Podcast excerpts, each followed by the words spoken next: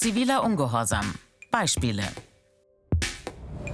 Anfang des 20. Jahrhunderts kämpfen Frauen in Großbritannien für das Recht, wählen zu dürfen. Viele auch mit gezielten Rechtsbrüchen. Sie bespucken zum Beispiel Polizisten, schlagen Fenster ein, stören Versammlungen und lassen sich verhaften. Statt Geldstrafen zu bezahlen, gehen manche bewusst ins Gefängnis, um für Aufsehen zu sorgen. Die Frauen werden Suffragetten genannt, nach dem englischen Wort für Stimmrecht, Suffrage. 1928 erhalten die Frauen in Großbritannien dann das volle Wahlrecht. Nein zur Rassentrennung.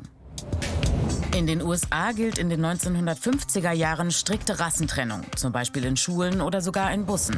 Rosa Parks weigert sich, wie vorgeschrieben, ihren Sitzplatz für einen weißen Fahrgast zu räumen.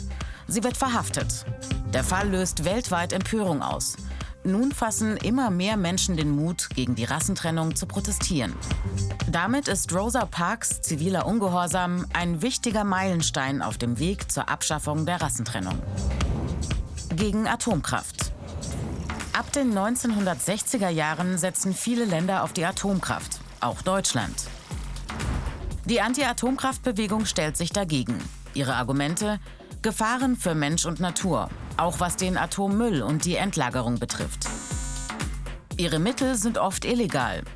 Die AtomkraftgegnerInnen ketten sich zum Beispiel bei Gorleben an Bahngleise, auf denen in den sogenannten Castor-Behältern Atommüll transportiert werden soll.